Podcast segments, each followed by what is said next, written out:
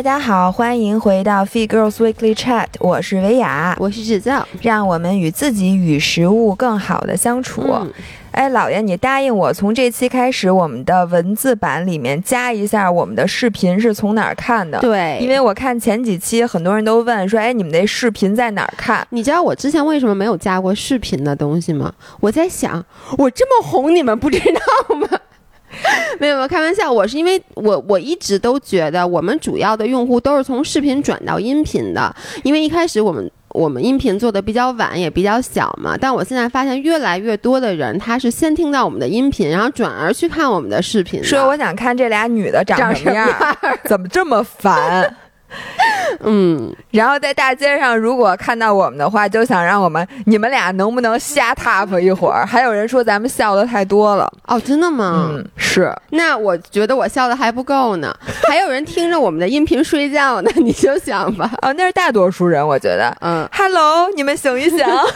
OK，、嗯那我们这一期呢，我们俩坐这儿半个小时，也没有想出来有什么特别好的，比如说干货呀，嗯或者说特别集中的主题。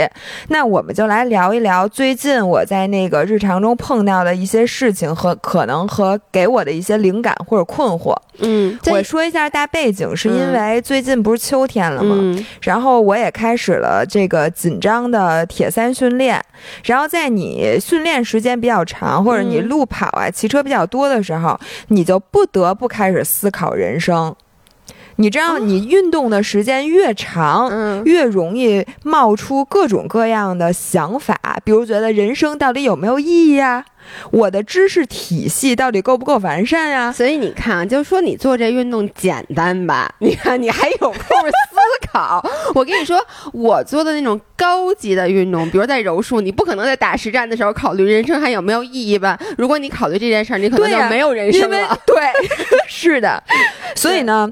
哎，我在这里面，我嗯想说一个，我不知道啊，有有很多粉丝，当然大多数人没有我的微信，嗯，我的那个微信从去年开始就有一个签名儿，你知道微信朋友圈这块儿啊是有一个签名的吗？我不知道，我你然后签名叫什么？嚯，我对不起啊，你知道我又开始阅读障碍了。我昨天还看 YouTube 有一个视频在讲什么是阅读障碍，它其实就是它会在读字的时候，就英文单词，它会里面有好多个字母，它看不到。它其实不是读的是反的，它是看不到。我觉得我现在看你这个里面就好多字我看不到。你给我读一下。这样我给大家读一下，老老的的签名是七夕在非反应性觉知的清醒空间。我断句断对了吗？哎，你别说，你念没毛病，字儿都看。栖息在非反应性觉知，非反应性觉知是一个一个东西。对，栖息在非反应性觉知的清醒空间，完全没有什么意思。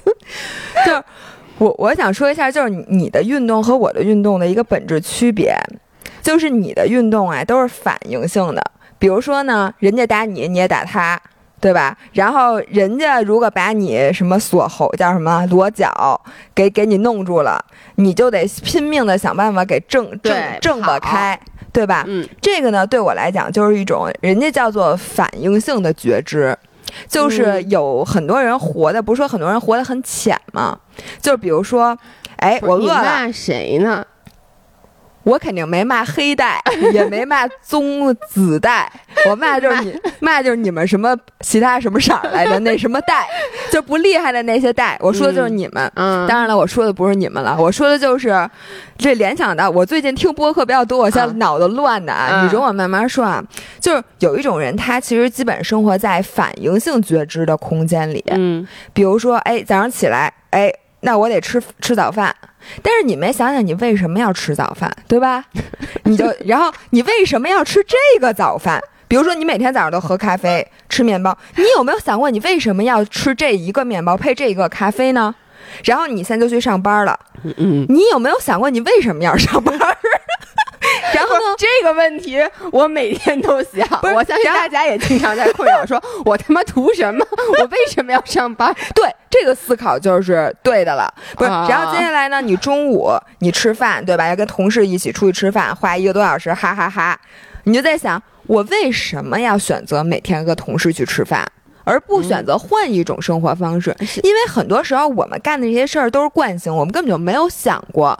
然后别人打我一拳的时候，你第一反应就是我要打回去，嗯，但你有没有想过他为什么要打我？我为什么要还击？我还击会造成什么样的后果，对吗？就是我打赢了，嗯我进派出所赔钱；嗯他打赢了，我进医院治病。谁也没打赢，继续打，就是你懂吗？然后我就是这个非反应觉知的空间呢，是 你笑什么呀？我想说，你就是你好好的不行吗？你知道，就是老琢磨这种事儿的人，最后都疯了，你知道吗？我觉得我已经疯了，因为最近跑太多，然后一边跑一边你总得琢磨什么哎，。那你有没有我就走火入魔我为什么要跑步啊？我琢磨了，我跟嗯你讲，我最近不但琢磨我为什么要跑步，嗯我把我为每天都干的每一件事儿都琢磨了一遍，啊，那你为什么？我把它总结成了一个我的宇宙。啊，那你为什么就是早上起来要吃早饭啊？不不，这个问题没法跟你说，我一说完你就笑话我，就是你这人太浅，嗯你知道，是我跟你说不明白。但是嗯我想说的是，我最近用了一种神奇的小工具，小工具，我有点说不，然后叫 Notion，这东西还是就是之前李彦霖什么的 Notion，啊那不就是那个就是那效率工具啊我。我是因为受到我身边一个好朋友的启发，嗯。我那天问我说这个好，朋友不是我吧？哎，你因为我是不是对自己 没有点逼数？因为 Notion 还是免费的，我还买了那个那个什么 GoodNote 那种都五十美金一个的。你买你花五十美金买了一个你从来不用的东西，我用过一次，我在上面想画画，后来发现我画画太难看哎，了。就是你想画画的投资是先买了一个那个笔 pencil，嗯，然后花五十美金上来就买了那一个花钱的。我我我不，我买了一个五十美金的，买了一二十五美金的，因为我不知道到底该买哪个，我就上 YouTube 去调查，后来就发现我忘了另外一个叫什么，就是这两个说都好，说但有一个什么还能录音，然后呢，呃，另外一个什么 file management 更好，我就都买了，买了以后发现没有 file 需要 manage，我就在其中一个里面想画一画，后来我发现我画画，妈呀！你知道，呃，所有 Windows 电脑上有一个功能叫画板吗？我觉得那个功能就可以画画。苹果的 iPad 吗？哦，你在 Note 里也可以画，直接画就行。嗯，我那个特高级，还能什么涂出水彩呀、什么渐变的效果，但是跟我也。跟你有关系吗？这事儿。你接着说，然后呢，你用了 Note、我我用了什么 Note、Notion，Notion、Notion，对。然后他就跟我说，呃，他用 Notion 系统的梳理了一下他所有的那些 file，然后构建了一个他的知识体系。哎，你有没有发现一件事儿？就是说你的知识是七零八落的，就是比如说你可能有一本儿呃跑步日志。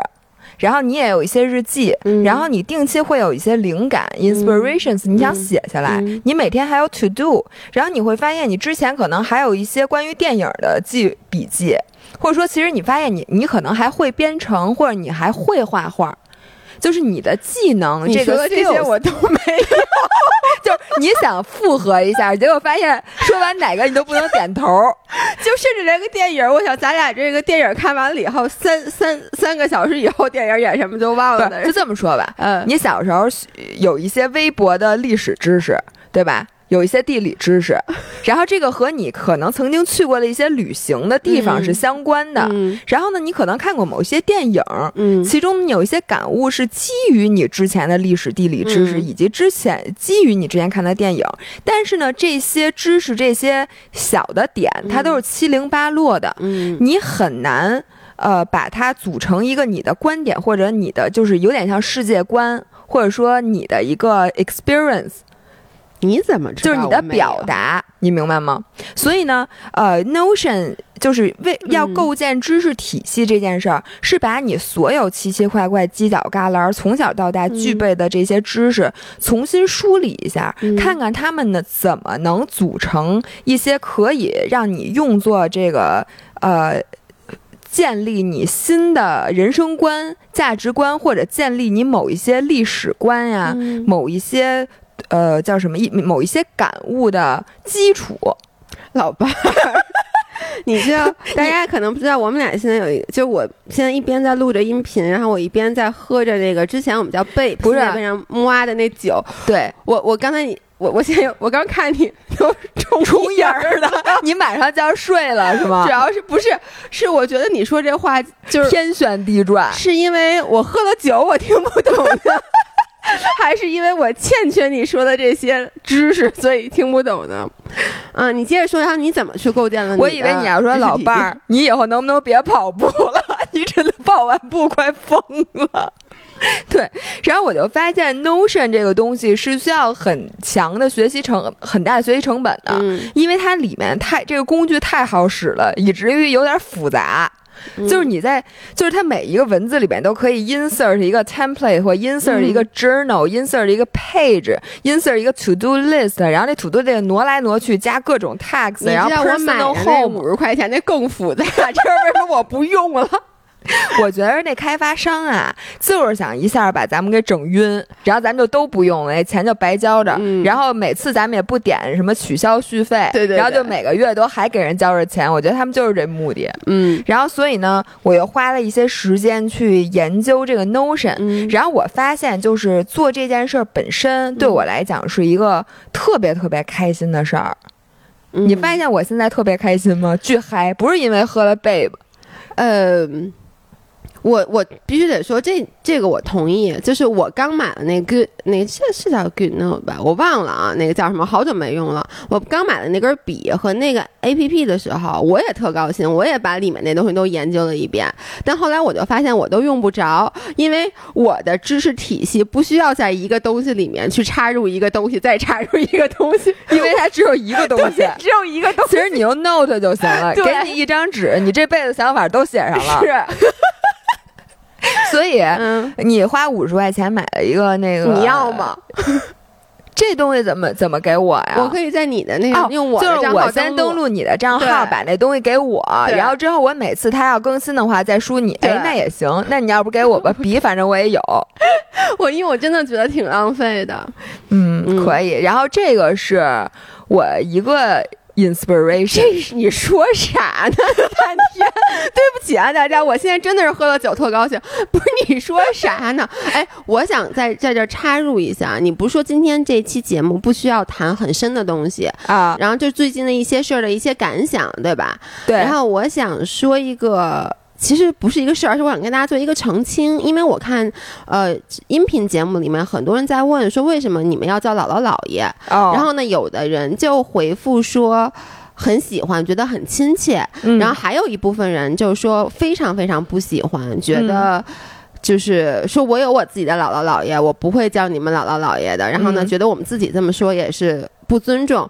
其实，我就想跟大家说，一开始姥姥姥爷是有故事的，就是一个姥姥跑完马拉松以后，直接去英国参加活动，因为她手脚特别不便利，然后于是被客户说你特别像我姥姥，这个故这个梗是这么来的，然后大家慢慢开始叫，嗯，一开始我们俩也没有开始就自。称很多姥姥姥爷，后来就大家也这么叫，我们也这么叫，就叫顺口了。然后呢，在这儿就想跟大家说，我们没有去想去占你们便宜的意思，因为有的人就是说每一次咱们这么称，他们就觉得咱们在占他们便宜，是完全没有的。我不想，我不想当你姥爷，我想当你大妹子。其实，但是就是我们现在自己叫的顺口了，所以如果说。呃，你觉得这么叫让你很不舒服的话，就还是叫大 G 和维亚，我们非常的高兴。我看有有一个那个五人就说 说我们非常我非常尊重姥姥姥爷，喜欢嗯叫自己姥姥姥爷，但是呢，我就叫不出口，所以我每次还是会称大 G 和维亚，就我自己高兴就行。我觉得这是一个我希望大家能有的一个态度吧。对对对，我觉得呀，咱别什么事儿都上纲上线的。是，你要不喜欢这名字，你随便叫我，你你叫我猫，叫我狗，我都答应，行不行？咱别把这事儿整这么严肃。我为什么说姥姥姥爷呢？一个是觉得这名字特别逗，对因为最开始我叫我被叫姥姥是一件很自黑的事情，对因为我穿着秋裤在曼彻斯特的街头，行为不能自理，然后所以我觉得这个这挺挺逗的。逗的还有一个，其实还有一个深层次的原因啊，就是从小我和我姥姥是最亲的，我也和姥姥是最亲的，所以你知道吗？就是我觉得姥姥姥爷就是世界上最亲的人。是然后作为老百姓自己的博主，我们也也想成为大家的一个亲人，对这样其实也是有点不要脸，因为你知道吗？如果你说你是博主，你是什么意见领袖，嗯这样你就会为需要为你每做的一件事情，你就是在需要总给大家做表率。对，但是我们俩发现呢，我们俩大多数事情都跟大家一样，甚至还不如大家呢，是，就是没有表率作用。嗯，那我我们就希望能变成大家的亲人。你亲人，你总不会责怪，你不会嫌姥姥姥爷丑，对吧？你不会嫌姥姥姥爷什么呃不争气。所以呢，嗯我们当时也是给自己的定位就是老百姓自己的博主。哎，我问你，现在如果你在大街上碰到五人，大家叫你姥姥姥多还是叫你维亚多？你别说那个五人儿了，嗯就你知道那个。啊，我们家亲戚什么的，见着我都叫姥姥，就比我辈分大多的就说：“哎，姥姥来了。”这样，我发，因为我就发现，包括客户什么的，现在都问我说：“哎，老爷你好。”就是对对。已经，习惯了。然后正好从这儿引申出一个，就是我那天去参加 Keep 活动，啊。然后呢，在路上遇到了粉丝，啊我当时状态不是特别好，啊！就是因为我那天周六刚睡醒，对刚睡醒，然后我整个就属于一个懵逼的状态，而且周五刚去环球影城，我对玩儿比什么都累。哎，太累。反正就我周六一天，我都觉得我这辈子怎么能这么累？我图啥？就图玩儿嘛，还真是图玩儿。然后所以见到粉丝以后，当时我有点懵，然后我就不知道我的反应是什么样儿的。你你能理解吗？就是啊，我没有可能没有表现出啊，我好开心，或者说你本来你有什么可开心的呀？就是我之前每一次，比如我在滑雪的时候，或者在任何地方被人认出来，我都会就是。拿出一百二十分的精神，你你能理解吗？就说啊，嗯我好开心，然后说谢谢你，谢谢你，就太开心了。就是我我希望大家就觉得见到我能让他也很开心。然后呢，那天我我自己记不得我是一个什么样的状态了。然后那个粉丝他走了以后，我就往前走，我就心里开始嘀咕，哎，我刚才我 say nice，就是我我刚才。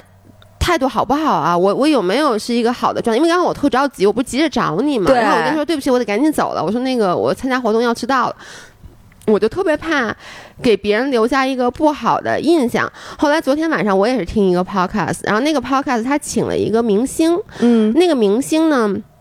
他以前就是一个明星，他后来从明星转到了 digital，就开始也做博主了。等于他在这两个世界都是属于比较有名的。啊，然后就问他有一个什么区别，他就说他觉得以前就是没有这些社交媒体的时候，他当明星的时候，他其实不需要特别特别的 nice，就是对、嗯对到遇到粉丝，因为粉丝对明星的一个一个呃。expectation 其实就是你是一个专业的明星，然后呢，你也不是我的好朋友，然后呢，你你见到你你你 nice 当然好，但如果你当时比较忙也没关系。但他说，自从他把重心转到这个社交媒体以后，所有人都觉得。你是我的朋友，然后他这个嗯压力就会越来越大。就是他见到粉丝以后，他必须要表现出我是你的好朋友，嗯的那种状态，所以这是他的一个压力。然后我当时就想，其实因为咱们肯定不算明星了，但是呢，我现在越来越有压力，就是。我是一个比较情绪化的人，有时候我也会状态不好，然后状态不好的时候，如果遇到了五人儿，我就特别怕我表现出来，因为嗯毕竟你其实他们看到的百。就其实都是我们比较状态好的时候，状态不好的时候，我们基本上不会真正的去把它拍进去。你会有这种压力吗？我不会，因为我状态就那样，一直一直挺好的。嗯然后，但是我就想说的是，我说，呃。五希望五人们能、这个，我觉得大家你说开了，大家都理解。嗯谁没有说我现在气儿特不顺，我刚跟人吵一架，然后路上碰到一个我多年未见的好友，然后我表现出就好像他欠我钱一样，但是那个人可能嗯确实会往心里去，嗯觉得哟，他是不是跟我有仇啊？嗯怎么表现的跟我欠他钱一样啊？我们俩这么久没见面，你怎么不想我呀？嗯你怎么不什么拥抱我呀？但是我觉得你就跟他说一下，就像像你现在音频里说，嗯就如果那天他因为那天有那个不碰到的感觉，个，两个，就我在去的路上碰到了两个粉丝，我第一次碰到那个，我就觉得。是不是我正在想的时候，又遇到了第二个？因为那天是 Keep 的活动，肯定就是五人比较多，然后我就表现的赶紧就是表现的状态特别特别好。对，我觉得你跟大家嗯。道歉了。如果那个我们就让那个五人觉得我们怠慢了他，其实完全不是他的问题，嗯对。也不是说我们不喜欢遇到五人儿，是因为那天姥爷本来状态就不好，对。他见到我也跟欠我欠我，我我欠他好好好几 照片儿也是，哇摄影师说同学们，那天那个 keep 的照片儿，我从头蒙到尾。你那个表情，活动结束了，我就状态变好了，哎，对 对，吧没因为我醒。过来了。所以呢，我觉得这个之前咱们也聊过，就好多时候咱们受伤的那个点，其实嗯特别没有必要。嗯就比如说，我也经常，比如给人发微信，就别说见面了，嗯。有时候给人发微信的时候，就觉得那人语气怎么变了，哎，是不是我招他了？你都会有这种感觉有。吗？然后呢，其实有可能就是她那天跟她老公吵架了，对，然后就对我态度不好，嗯。所以我现在这种事儿我都不往心里去。嗯，只要你不明明确表出表示我做错了什么事儿，嗯。那我就觉得我没有做错。对。哦，这个心态太不要脸了？不是，我现在真的是这么想，因为你们嗯。就跟我想在这里表达一下，我那天听那个梁文道的嗯。播客，因为他这也是大家如果关注小宇宙的话，你会发现啊，那个小宇宙里面有一个主播叫姥姥。就是啊。咱们 Fit for Life，、然后你你的小宇宙账号你没有自己的，嗯，然后我有一个自己的小宇宙，然后等于于现在 Fit for Life 本来是两个播播叫什么播客主，然后呢、嗯里面有我头像，没有你的头像。我一会儿就去把我头像对，然后那个你如果点进我，就能看到我真实的小宇宙的收听记录。嗯你会发现，基本上那个除了一些专业的什么铁三啊、嗯跑步啊，就是那个道长的播客，我就听的比较多。然后他。有几期节目最近呢，我觉得嗯大家如果有兴趣，可以找去听听。嗯他有一期叫《运动如何缓解我们现在的倦怠》，嗯差不多这个就是奥运期间录的。嗯我觉得那一期讲的特别好，我一会儿也会谈到。嗯这个让我产生了一些思考，然后另外一期叫做“为什么我们现在这么容易愤怒”，嗯然后他那那里面就举了一个例子，就是说，那个杨倩，就这次奥运会拿第一块金牌的那个女孩就说杨倩刚夺金的时候，有一个社交媒体的账号发了一个 pose 很短，说什么杨倩第一金冲冲冲，嗯。就这意思，觉得她特别好。然后隔了不到五分钟，同样一个媒体的账号、发了一张杨倩在去年的时候晒了一张她拿着她特别喜欢的一双耐克鞋的照片，嗯。然后就写“贵族女孩滚出中国”。这个贵是那个跪下下的跪，这意思就是我们不是抵制耐克吗？你竟然还嗯。拿着耐克发那个嗯。微博，你作为中国的什么运奥运冠军不要脸，反正就发了这么。他看见他穿这次奥运会大家穿的队服都是上面都是耐克然后最搞笑的是，然后他这个第二篇发了底下呢，就有两波截然不同的人，但是大家都在互骂。嗯一波人呢说对，没错，什么滚出中国，嗯，然后呢，另一波人就说说你们是不是有病啊？嗯就骂这个发微博的这个人，就说你什么，然后就骂的非常的难听。结果呢，他一会儿又发了第三条微博，写的是为什么这个世界对女孩儿如此的呃难做，苛就如此苛刻，如嗯如此不公。然后呢，他说的是他自己，而不是杨倩啊，哦 他说的是他自己。然后呢，就这三条发出来，然后就底下，哎呦，你你你就看那个这个是不是他一个诚心的呀？我都觉得，我觉得呀，无论这个账号是不是什么营销号，嗯或者这个人是不是真人，你就看底下骂的人，嗯他总不能全是假人吧？嗯那假人他何必呢？嗯对吧？所以他那个道长的意思呢，就是说。为什么我们现在要如此的？就是我们的情绪都是嗯极端的，要不就是无比支持、感动，嗯要不就是什么的，我这个让他滚出中国，让这个人什么的。然后我发现，其实我们的大多数人儿其实是非常平和的，因为就是咱俩是这种人，对。但是呢，我也收到了一些大家的那个，就是甭管是私信，私信嗯为主啊，然后也有一些公开的评论，比如说在质疑我穿着那个耐克嗯，拍照没有打码这件事儿。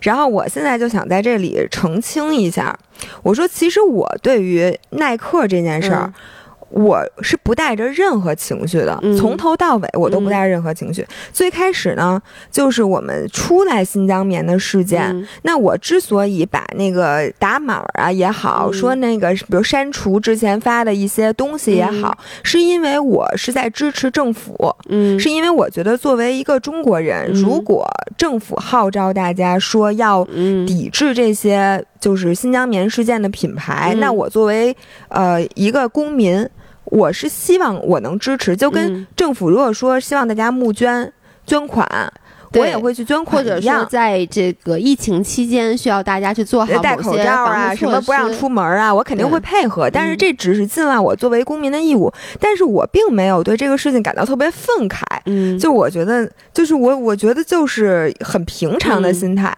然后呢，之后国家自从他不再公开表示抵制，你看嗯耐克店什么也什么事儿没有吧，嗯。也没有京东。淘宝也没有下架吧，然后中国的这个奥运代表队还是耐克鞋吧，耐克衣服或者等等等等。包括。苏神的衣服啊什么之类的，那我的理就那那我心想，那就是国家不抵制了呗。嗯。这个这个事情甭管过没过去，反正政策上是不再抵制了。嗯那我作为一个公民，我们家抽屉里那么多耐克，嗯，你说我怎么办？我所有衣服我都买新的。我觉得这不太现实吧。然后呢，我就穿着耐克，我也觉得你打码真的挺奇怪的。说实话，嗯你说，然后我就不打码了。结果呢，我们收到一些人的私信，就开始说说。我觉得我对你们这边好失望，嗯你们竟然什么什么？去年你看你们打码，嗯今年你们连码都不打了，呵呵。你知道我特别讨厌人说“呵呵”这两个字，哦，我也是。哇塞！我一说，我我真的那我从来都没有打过这俩字儿，我打出来我手都抖。就是感觉是那种非常冷漠的嘲笑，或者，或者那种极端的对你极端的失望的嗯那种表示。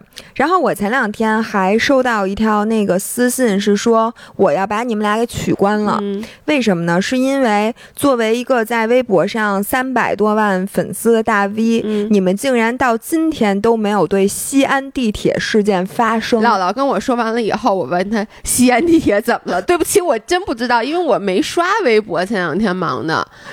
嗯，然后我我跟大家说一下西安没有，我我回一下，就是西安地铁事件是什么呢？就是在西安的地铁上，一嗯个女生跟一个老人发生了口角，然后嗯甚至发生了一些身体上的接触，然后最后那个就把保安招来了，嗯然后保安就强行的把这个女子嗯拖拽下地铁，然后把她那个衣服都给弄掉了。嗯呃，我想说的是，就是微博。我们发声还是不发声？我觉得这个是每一个公民自由的权利对，而且我特别讨厌带节奏的人，嗯我完全不能接受。就你带任何节奏，除非我本身是对这件事情很有发言权，或者说我真的很有很多很多和大家不一样的观点，或者呢，我就是有很强烈的表达欲，我会表达。其他的时候，我不认为我们作为一个哦，他是这么说，你作为一个女性的大嗯 V，、这好像就是所有中国甚至外国受害的，或者你觉得她在某一方面受到侵扰的女性，你都需要去为她站台。我在这里声明，我们绝对不是这样的博主。对我的。呃，我一直都觉得啊，就是博主或者说这种公共呃公众人物，其实分几种。嗯呃，我们需要一些真正的 opinion leader，嗯就是观点分明。我们不先不论观点对错，但观点分明，然后并且他愿意站出来表达自己的立场。因为我觉得任何的观点，只要你站出来表达，一定会有支持你和反对你的人。然后呢，他不介意做这件事儿，他也喜欢做这件事儿。我觉得这是。很好的一件事儿，但是我和姥姥其实我们俩属于特别中庸，就是从观点上来讲，至少我是一个我永远能看到一件事的正反两面。嗯我基本上长这么大没有任何的极端观点，嗯就是。不管是新疆棉也好，甚至前段时间闹得特别大的吴亦凡也好，虽然我对这件事儿，我我我说，那我主要肯定还是有一方就是大的一辈，比如我认为这件事儿不对的，但是我永远能看到。呃，反面的一方，所以我我们为什么不喜欢去站出来表达自己的观点？是因为这件事解释起来也很麻烦。我们可能说着说着说，但是另外一边啊，但是这边，但是另外一边，所以呢，就很多咱俩的确之前有人跟我说，我说咱俩对很多时事是不去评论的。嗯其实我觉得，我就当时就跟那个人说，我说我不评论是因为我对这件事儿没有一个非黑即白的观点，我们只能讨论。就是其实咱们俩并没有比别人更多的信息。你对就说阿里现在这件事儿，那个男生只被拘留十五天嘛，嗯就说他就中间爆，后来就咱们俩录完那期，后来爆出了各种细节对，证明其实故事和我们想的不一样。但是你说这些是我们最开始就发明一个什么强烈的观点，什么 girls support girls，嗯，那他们就是不对，他们这什么什么无良公司，这无良简直就是所有人都无良。你说我们怎么可能做这件事儿了？如果我们俩做这件事儿的话，我觉得咱们播客也不会有听众了，因为我相信，呃，大多数我们的听众和我们一样都是。嗯，非常理智的人，然后我们都栖息在非反应性觉知的 清醒空间里。反反，我觉得我不是非反应，我是反应慢的那个空间。然后我也想说一声，我个人真的觉得啊、这个嗯我在之前咱们录过自己不受欢迎的想法里说，嗯我觉得现在咱们女女权主义这个旗子是不是可以放下一点儿了？就是现在的感觉，就是只要这受害者是个女的，嗯，就大家就就就是没有理由的愤怒。其实这就是你刚才说的，就是不光是女权的事儿，就现在热搜上稍微出点什么事儿，就会有很你看那个评论就加女权的标签儿，大家的那个愤怒就是到达了顶点，而且不能允许你站在一个理性的角度，稍微的为另外一方说一半句话。你如果说了一丁点儿，就说其实这件事儿也未必是这样的，或者说也要看一看更多的信息，就会立刻有人说说你。你是不是就类似于你就是坏的那一头，然后你就是走狗，你就是怎么样？所以就是基本上，你看留言现在都是一边儿倒的，嗯，但是我觉得呀，大家还是有发声的这个欲望的。嗯我觉得大家可以在咱们俩的社交媒体底下发声，嗯因为呢，咱们俩毕竟是一个就是小众的号，就没有吸引到这个微博大多数这种大众的关注，所以呢，我发现。呃有深度的想法在咱们底下说，就咱们自己人，嗯互相看看，表示一下支持啊，或者说更深入的讨论，我觉得这个还是有意义的。所以我希望，还是希望，我虽然很能理解说很多五人从来不给我们留言，嗯听了很多很多节目从来不给我们留言，但是我还是希望大家，因为大家都是很有思想的人，然后如果我们真的就不表达的话，嗯我觉得那岂不是无脑的这些浅的这个东西越来越多？我觉得咱们可以自己互相之间表达表达，别让他们看见就完了，因为他们也不会看咱们的账号了，而且我我希望大家就是我们的五人，我希望大家至少做到一点，就是要去包容更多的观点，嗯就是不管这个人的观点与你相同不相同，然后呢，如果你想反驳他的观点嘛，没问题；你想反驳我们的观点没问题，就大胆的说出来。但是呢，不要是攻击性的，就是不要在那个评论区互相的去吵架。那咱们基本没有对，对。嗯。然后这个是一个，然后我最近还听了，其实就是今天早上，嗯我又去听了那个 Steve 说的那个播客，这个也是大你你撇什么嘴啊？就行吧，不是人家 Steve 说那些那些题目，你说好不好，值不值得听了？嗯，听吧，听听听听听听听。学不是生会主主席席主主席好，主席主席好，不是主席本来就对你有意见，你以后还打不打算跟人家那儿好好混了？然后我就说听了嗯 Steve 说的一期，就是有一个粉丝的来信，嗯然后我觉得跟五人特别像啊。嗯他说我发现我这个人啊，就是两轨列车。人家可能不是这么说的，但是我我我两轨列车？就是说，有的时候上了，比如说我今天上了这一轨列车，嗯我就是一个积极性、主动性爆棚的人，啊，我的自就是零或控力，我跟他一样。就是我的嗯自控力嗯爆棚，嗯我的行动力爆棚，然后我就是就做。嗯然后有的时候呢，我就是一个无比拖延、无比懒惰、无比 negative，无比 negative 的人，我就是这样的对吧？我也 somehow 是这样的我觉得你。不是，我觉得你更多时候就是你是可一直是比较稳定的对，但是我也有这两个时刻。啊，对对，对吧所有人都？然后呢？呃，这个不新鲜，这个嗯观点不新鲜。然后我们也曾经试图对这个观点做出过很多种分析，或者是说说咱俩的例子。嗯但是呢，你知道 Steve 的回答，我觉得非常巧妙。他说的是，呃，你可以从另一个角度试图理解这件事儿，是就是你的理智和你的潜意识，嗯，就说，嗯，人类进化几百万年，但是呢，理智其实是出在出现在呃十万年前的事情。嗯所以呢，在你人类发展的漫漫长河里，理智只是最后的那一闪灵光。就是大多数时候，呃，人类其实那会儿是没有理智这个这个东西的。所以呢，其实那会儿你的潜意识其实是主导你整个的人的。所以有的时候，当你觉得你你的理智告诉你这件事情你明明应该做，但是你一直拖延，一直负面，一直不想做的时候，你有没有考虑到，也许是你的潜意识你告诉你这件事有什么不对劲？所以我觉得就是他这个观点，我从来你你干嘛呢？你知道吗？对不起，我必须要打断你，你的话筒离嘴因近一点。因为喵喵在翻垃圾箱，对不起啊，大家，我要把那个话筒放下，咆哮一下，喵喵。对不起，我们就是我解释一下啊，那个姥爷家的狗现在在姥爷家，就是那只像海豚一样的萨摩耶。然后呢，它它有一个打你了啊，它刚才一直在翻垃圾箱。它可能从咱俩那儿想吃点吃的，发现桌上只有酒。对，嗯，然后我觉得他这个说法非常新颖，嗯就是我从来没有想过我的理智也许是有问题的。嗯，我基本用理智的时候，我的理智的这个小人儿，其实这个观点就是理智和潜意识这个观点，我之前就听过。其实这两个小人儿打架嘛，或者说其实是理智和本能，就是这个观点啊、我听到听到过很多次，就是说其实我们的本能都是比较懒的，我们的本能都是想吃高热量食物的，我们的本能其实都是想不去。工作的，或者不去做那种特别复杂的事儿的，但是呢，理智就会告诉我们去做这件事。其实有点像咱们之前说那两哎，个小也人打架。不是，你会发现，就是明明是两件你都该干的事情，嗯可能就有一件事情是你干得很顺的，另外一件事儿你干得非常不顺。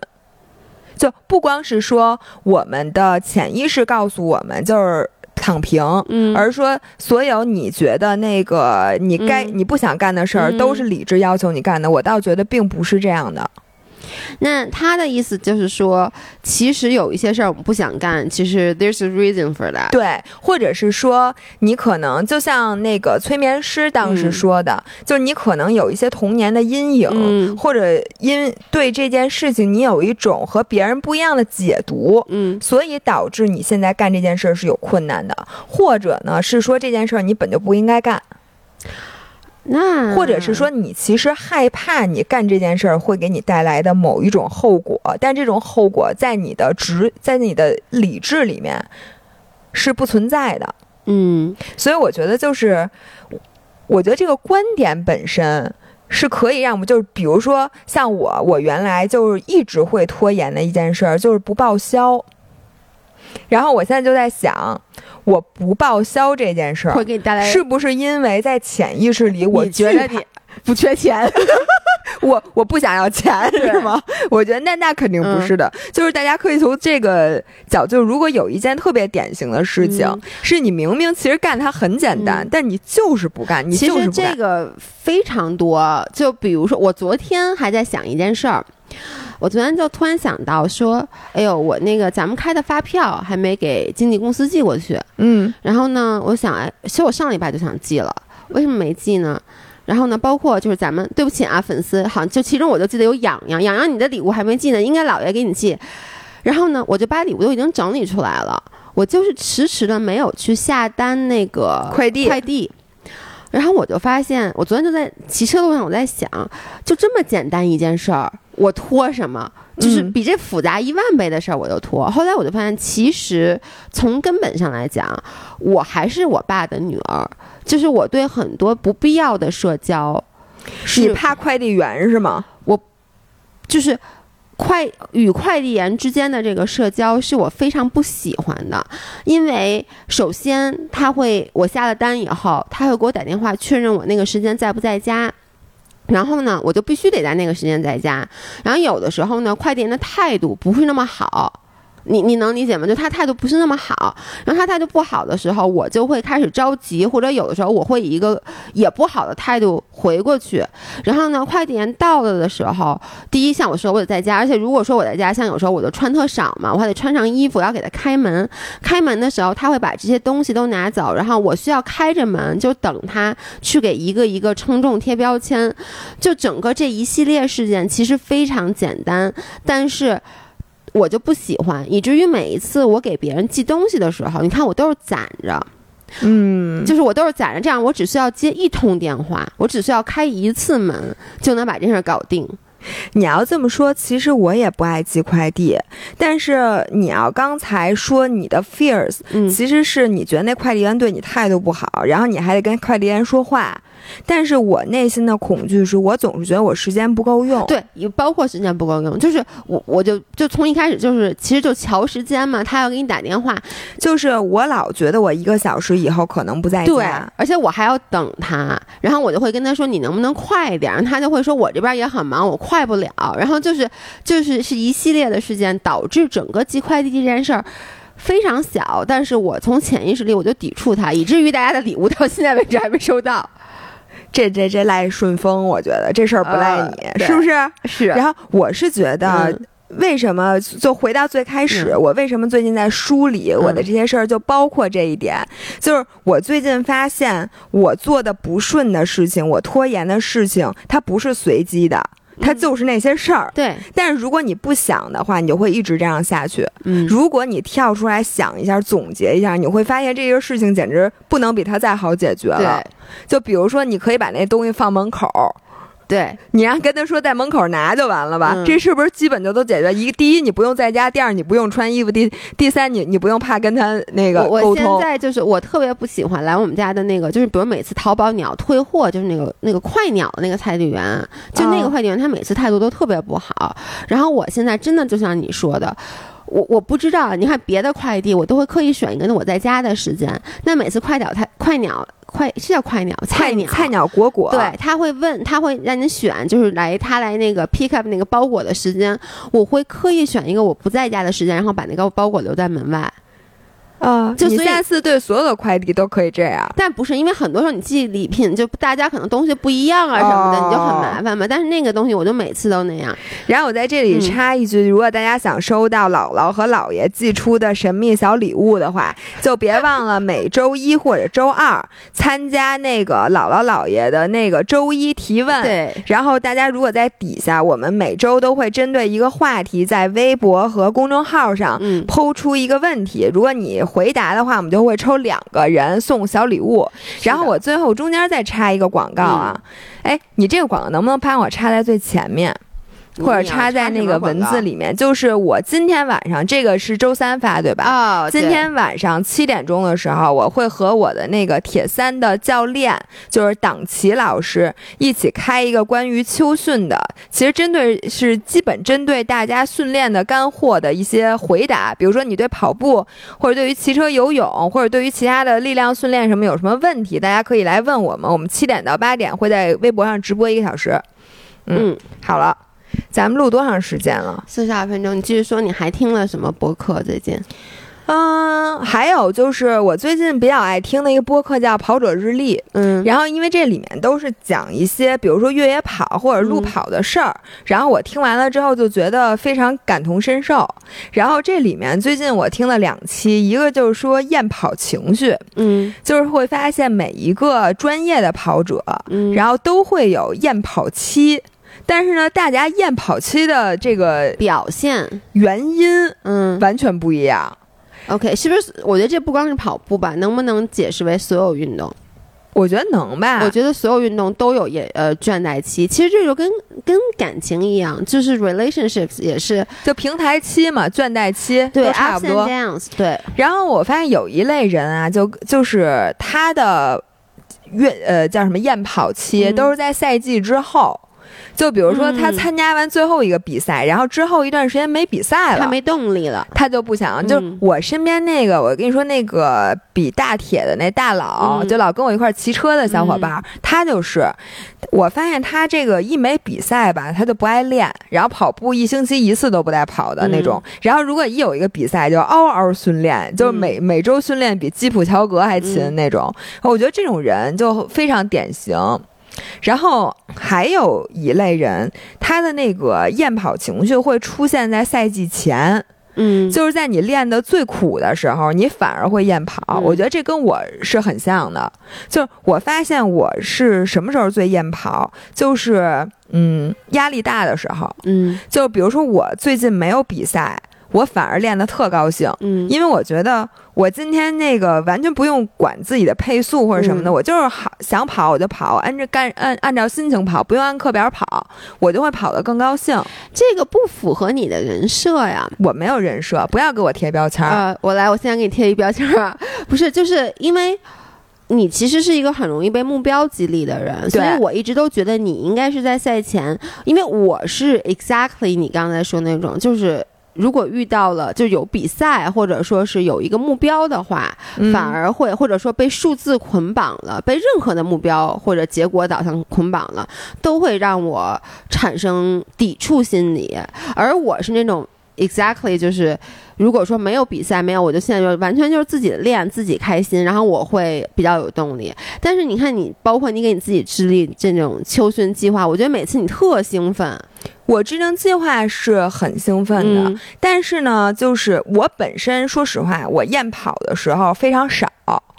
然后我觉得我验跑的时候出现在赛季前有两个原因，嗯。第一是因为身体疲劳，嗯。因为如果哥不是赛季的时候，我身体疲劳我就不练了。嗯。或者说我换一种形式，嗯。你说我干点啥不好，嗯。我不都是训练吗？嗯。我就练了。但是跑步你得按照那时间表来，嗯。并且呢，它时间表除了时间要求，它还有配速要求。嗯。然后你就老觉得，哎呦，我今天这配速怎么我跑这个时间嗯。我都累啊？嗯。那我比赛的时候那配速比这快好多，我怎么怎么比呀、嗯就会对比比赛有恐惧情绪。嗯我绝对不是那种，就是想起比赛嗷嗷兴奋，一点都不紧张那种变态。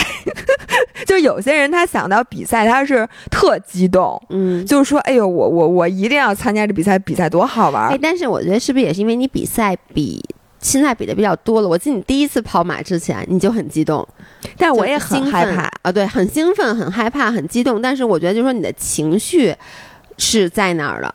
就你还记得你第一次比赛之前就练特狠、特高兴，然后没比成，对，没比成，呃 我我是这样的，就是我嗯从本质上来讲还是一比较怂的人。嗯，就是我不是没参加过铁三比赛吗？我想到铁三，我现在仍然觉得是非常恐惧的。嗯，所以这种恐惧呢，也会支配了我的训练。就是如果我你看马拉松，我比过，嗯我知道我现在虽然跑的这个配速慢，然而我还是很累，但是没关系，我比赛那天肯定状态会好。嗯但是你没比过铁三的时候，就跟大家，如果你没跑过马拉松的时候，嗯我相信很多人在练习训练的时候，嗯一定会想。我现在跑六分钟的配速，只跑了，我今天只跑了五公里，就给我累成这样。嗯我那四十二公里我怎么跑啊？嗯这就是因为你对未知的那个恐惧，嗯这种恐惧会特别容易让像我这样的人嗯产生厌跑的情绪。嗯我就会觉得，我是不是给自己定的这个目标太过了？我为什么一定要去比赛呀、嗯我不比不行吗？然后我为什么要给自己这么大的压力？我非得按照这个跑量去跑？我觉得很容易就会让我这样的人在准备比赛的过程中就已经不想去比赛了。嗯我发现我是特别容易出现呃，就是倦怠期的时候，其实就等于是平台期。哦，就就是没进步的时候，只要我没进步，如果周围人在进步很快的时候，就特别容易让我产生对这个运动、对整个这件事儿产生一个抵触心理。就是我我拿滑水举个例子啊，你看我最近滑水就去的特别少了，然后呢，难道不是因为冷了吗？我给我自己的借口是说因为天气冷了，但其实你你往下深挖不是的，是我最近不出活儿了。就是我练，就是我最开心，就是就是一想起滑水特别兴奋的时候，是那段时间，就是我觉得，呃，只要努力，我就能出一个新动作；只要努力，就能出一个新动作。然后呢，整个滑行过程中，我不都很开心嘛？嗯然后呢，后来呢，就是因为我是左脚滑，我之前也在视频里说，我也跟你说的，嗯左脚滑呢，呃，因为那个水场就索道的百分之八十的道具都是要右脚上的，就嗯如果你左脚上的话，那绳子从背后拽你，你很危险。嗯所以我就面临一个，如果我继续拿左脚上那些台子，我很有可能会受伤。然后所有人都不建议，嗯他们都建议你改右脚。但是你能理解，就是你习惯了，比如说用右手写字，你突然说现在让你拿左手写字，写的还要跟右手一样好，甚至比右手更好，因为你要上那些很高难度的台子，对于我来说就是一个特别大的挑战。就是它整个是从你的适应性来说，就是要就是跟嗯让你换手写字一样，所以呢。就特别费劲这件事儿，而当时跟我一起练的其他的小伙伴，一开始大家水平都是差不多，因为虽然我左脚你右脚，但是练的活儿并没有那么大区分。嗯但一下子现在他们因为都是右脚，所以他们上那些高台子就训练就很快就成了，然后就一圈儿一圈儿一圈儿的。嗯然后我呢，因为一直你知道改变习惯是很难的一件事儿，它比练技术要更难，导致我后面的进步就就 stagger 了。嗯所以我就不想去了。尤其是每次我一去看到别人，就是而且人家又比我有空，我几天不去，一个礼拜不去，发现人家又练成一新活，人家又练成一新活，然后我就有点受打击了，我就不爱去了。我觉得好多人退坑某一个运动都是因为这个。对，包括柔术，就是你看柔术，呃。就是放弃最多的是在蓝带，其实就是因为白带，因为你就是老学一些新的东西，就你学新的东西你也兴奋，然后呢你也比较容易去学会，然后你就很兴奋。但到了蓝带，其实更多的是把你学的那些东西给弄精，然后呢。特就是这个的难度会更大，所以很多人都是觉得这段时间，而且这个进步是不明显的，嗯所以很多人就觉得，哎，怎么到了蓝带、白带，我这个每次都能学一个新动作，然后呢，可能学仨我能使出一个来，到了蓝带，我发现我学的所有东西都用不出来了，因为你的对手也在成长。这个时候，就是蓝带的那个 drop off rate 好像能高达百分之六七十，就你想，一半儿的人到最后都不练了，就是折在这儿了。我觉得这跟举铁也特别像，就是为什么我发现就是举铁的人很多都转干别的去了，嗯就是因为我发现你你说你跑步吧，嗯，你但凡你就你能参加个什么半马，嗯什么你能参加个比赛，对对吧？？你比赛你有成绩，然后你有有这个奔头，对。举铁呢？你说几个人会去参加那个健健美比赛，对吧？大多数人你练一辈子，你也一个比赛都参加不了。是所以这些人练着练着，而且你会发现，你一个人天生，你只要不吃药，然后基因你，天花板而且你每你每天就保持你同样的训练嗯频率，你就是不会进步了。对，这个我们之前也说过，就其实你大概花一开始花百分之二三十，就二八定律嘛，你花嗯百分之二十的努力，我觉得举铁可能稍微多一点，比如说你花百分之五十的努力，六十的努力，你达到百分之八十，这个基本上是基因天花板了。然后呢，你再想往上涨那百分之二十，你就是需要可能花出百分之百甚至一百二的努力，而对于大多数的人来说，像你说的，这一没比赛，二你到最后那个变化是非常小的，不像你是一个纯小白，你开始练肩，咣咣咣那肩往外，到最后那个肩真的就是这个线条的弧度稍微好一点点，那可能还是你今天充血状态好，你明天可能睡多了，你充血状态不好或者怎么样呢，它可能就没那个效果就没有了，所以到最后你的激励的你的东西就越来越少，对，所以我现在也是觉得，你说大家为什么斯巴达那么火？嗯，就是它其实是给这些健身，但是就健到一定地步，但是他又无法进步的人准备的比赛。我觉得那个嗯真的斯巴达挺适合健身房的人参加的。对，而且你知道，我还有一个感觉，我在很早很早之前，我还在健身房的时候，当时有一个朋友，之前一起跳钢管的，他就嗯开始玩户外，然后他有一次发了一个朋友圈，就是说一旦你开始玩户外了，你就再也回不来了。嗯，我当时就不能理解，我说在健身房撸铁挺好的呀，嗯然后现在我也开始玩户外了，就你先不说玩的好不好，但是我发现真的是你一旦走出去了。开始到户外了，你再想说让你把你搁一屋里，让你干那一件事儿，就真的挺难的了。对，但是大家的起步还都是从健身房起步的，是对，所以我觉得，如果你已经觉得在健身房训练感觉平台期好几年了，对，或者说你现在对去健身房比较厌倦。对，嗯。我觉得你不妨你看，其实大家最后都会回归健身房，嗯。只不过你回健身房，你的目的就不再单纯哎。是因为我去健身了，对。而是因为我要提高我某一项的技术。对。比如我现在去健身房，我也练，嗯。但是我练的都是比如跑步专项的技术，然后嗯我现在每天每次去游泳的时候都去拉那个氧呃引体，嗯，就是因为你发现自由泳必须要练出强大的背阔肌和肩膀头，小翅膀，嗯，，对，所以呢你就开始去引体了。嗯，你最后发现你练的其实还是之前那个动作，但是你就会发现不不会再有平台期了，因为你锻炼的目的不再是长出漂亮的小翅膀，而是长出好用的小翅膀，所以就不太一样了。然后我最后还想，我看我这里还有什么呢？哦。就是还有一个，也是那个道长，他在就是运呃评论奥运会的时候嗯讲了一个例子，就是说呃，我认为他没有说这是哪个比赛，就说这是一个越野比赛啊。我开始听完之后，我觉得特别感动，嗯。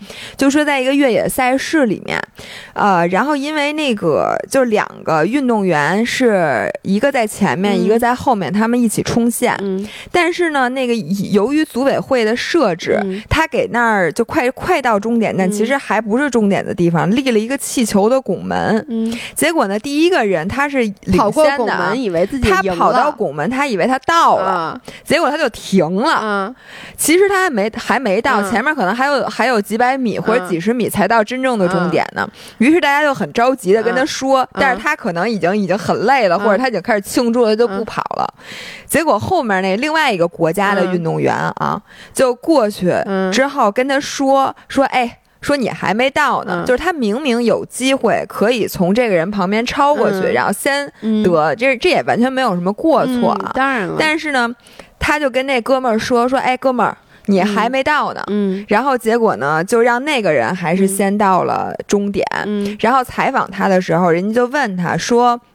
因为这还是牵扯到国家荣誉的啊，就说你为什么要让出你的金牌？他说我没有让出金牌，这金牌本来就是他的，因为嗯我本来就跑的没有他快，嗯我就是跟他有这个差距的。嗯所以呢，这个就被大家传为佳话。然后道长讲的时候呢，我也听了，我觉得这就是体育精神，很感动。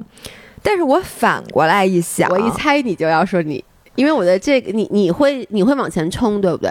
我不会，你不会吗？我肯定会跟他说，因为我觉得胜之不武。嗯但是同时，我回来一想，嗯我一想，我对得起我的团队吗？我对得起默默为我付出的人吗？我对得起我的教练吗？嗯就是我觉得作为一个运动员，你一辈子可能只有一次机会嗯拿金牌，但是你因为要发扬体育精神，嗯你把金牌其实是拱手让人。我想。这样做难道真的有道德的高下之分吗？因为比如说我有机会拿金牌，我如果拿金牌，咱们这账号就火了，嗯或者是说什么所有的我的那个所有的人肯定就不一样了嘛。嗯你感受你就说什么什么冠军，嗯对吧？我虽然说做了一件我当时认为从我个人的嗯那个角度很高尚的事儿，我我我觉得他就是比我快，他只是没看到这是终点。嗯那我最后我到底会不会后悔？所以我后来听完他这个就是这一段儿之后。我就要仔细的想了一下，然后我说，如果我我的第一反应是我要让出金牌，嗯然后如果说再给我一次机会，嗯我可能还是选择第一个冲线。对，我觉得这个完全没有道德高下之分，因为这是一场比赛。对，然后呢，我觉得这是跟个人的选择不同，就是说白了，怎样你在这个比赛结束之后，你翻回来看，你更高兴、更开心。我觉得这个是每个人不一样。其实这有点像我那次，就是我最新一期视频，就关于那个感情，我在你那个观点上进行了一个延伸。嗯我不知道你了看了，就是。你你说的是配速一样，然后马拉松嘛，然后你还记得之前你跟我讲过，就你跟一大叔一起跑，最后那嗯大叔说啊、我跑不了了，说你继续跑，你加油。然后你当时还问我说，如果是你，你说你当时很想陪他继续跑，你很感激他，但最后你觉得这个比赛是要为了自己，然后你。所以你跑完了，最后在终点等他，我觉得这是很好的一件事，而且做完后你也很开心。但是呢，我这我就是对于我来说，我是一个寻求认可的人，嗯。或者说我是一个就是别人如果感谢我嗯。这件事儿，比我拿金牌更让我高兴。嗯，就是我，但是你有的时候想过没想过，不光是你自己高不高兴，嗯，你背后还有那么多利益相关者，对但他是我们的利益你管不管？不不 不管。不管不是，所以我就要看，就这件事儿，就是怎么着让我最高兴。因为比如说啊，如果说这金牌就是对于我的教练，就是这是他人生什么最后一个什么特别重要的。他带出的唯一一个对冠军，他什么件事对他特别重要，而这个教练对于我来说又非常非常的重要的话，那我会去冲刺。但如果就说没有那么严重啊，就是都先不说体育精神，就是任何一件事儿，如果说我跑到那儿看到那个人停赛，我也会告诉他，是因为如果我告诉他，他会很感激我，然后我觉得对于我来讲。真的是一个个人行为，一个世界冠军对我的感激，比我自己当这个世界冠军还要让我高兴。那就是说，比如说，如果嗯咱俩一起速度差不多的冲线，嗯你会把世界冠军让给我是吗？就如果咱俩一起的话，你你会感激我吗？会啊，真的吗？对冠军。我跟你说，我对于名誉这种东西就不真的不在乎，就是第一、第二、第三我都无所谓。但如果是一口吃的的话，我我我可能不会。你会遥遥领先。如果是一个食物，比如说一东西。对，就是我不会让给你的。但如果因为尤其是这样的，如果这个名次咱俩都无所谓，那那我觉得就我可能不会让给你，就我就跑我的就完了。但如果就说我知道这个东西对于你来说更重要的话，我肯定让给你。然后最后就是咱俩一直在默默的思考这个东西到底对谁更重要，我到底应该怎么着，在我接下来十年的生活中会让我更开心，然后以至于让第三个人冲了，因为咱俩还没想好到底谁先冲线其。实我真的觉得，就是大家在很多做很多事儿的时候，不要考虑那么多。其实你就想想我怎么着最高兴，因为让你最高兴的那件事儿，未必一定是正确的事儿。嗯，但是呢，你你这我我自己反正就是，我肯定会选择让我高兴的那件事儿。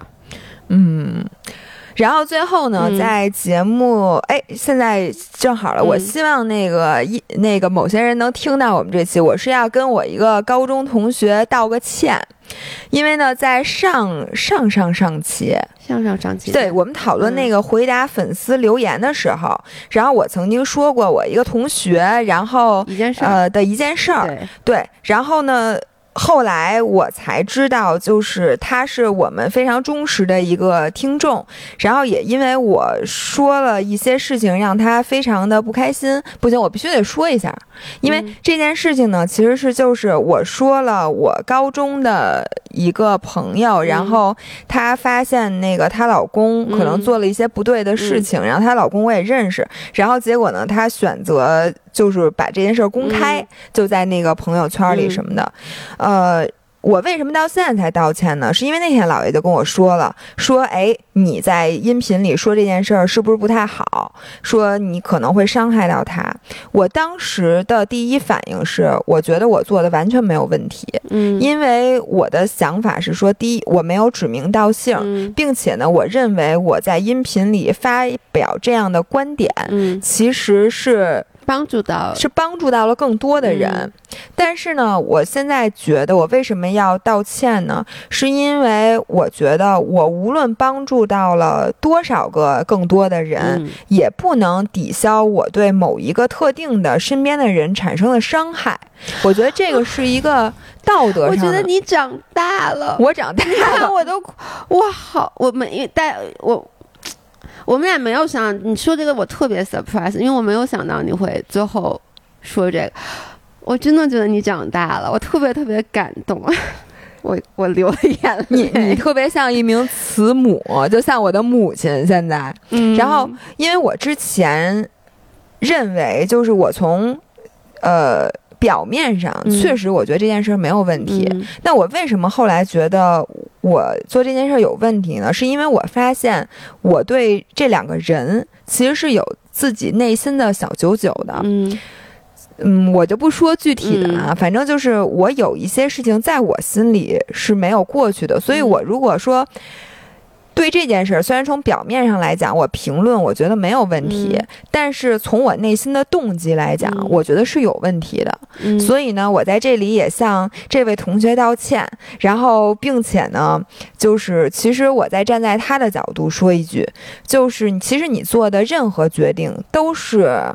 最正确的都是 valid 的，因为只要你遵从了你当时内心的声音，嗯。并且你的行为本身没有伤害到除了你们俩以外的其他的人，嗯。也没有那个叫什么，也没有犯法，对吧？嗯我觉得你做任何选择都是正确的，并且呢，我说我不支持你的想法，但是呢，我其实非常理解你的做法。就是如果我很愤怒的时候，你别说这个事儿了，我觉得我更过分的事儿我也做得出来。对我其实也在觉得是，对但是呢，我最后也想说，啊，我希望甭管这件事儿你最后是如何处理的，然后我希望这件事儿能赶紧过去，嗯，然后能让你以后的生活就不再有这些乱七八糟的阴霾。嗯，姥爷要哭了，不我真哭，我特别特别的感动。哦姥爷一边抠着自己的大腿，一边说他特别感动。行，那这一期就录在这儿，然后我们周五再见，周五见，拜拜，拜拜。Till the record stops, the record stops, stops.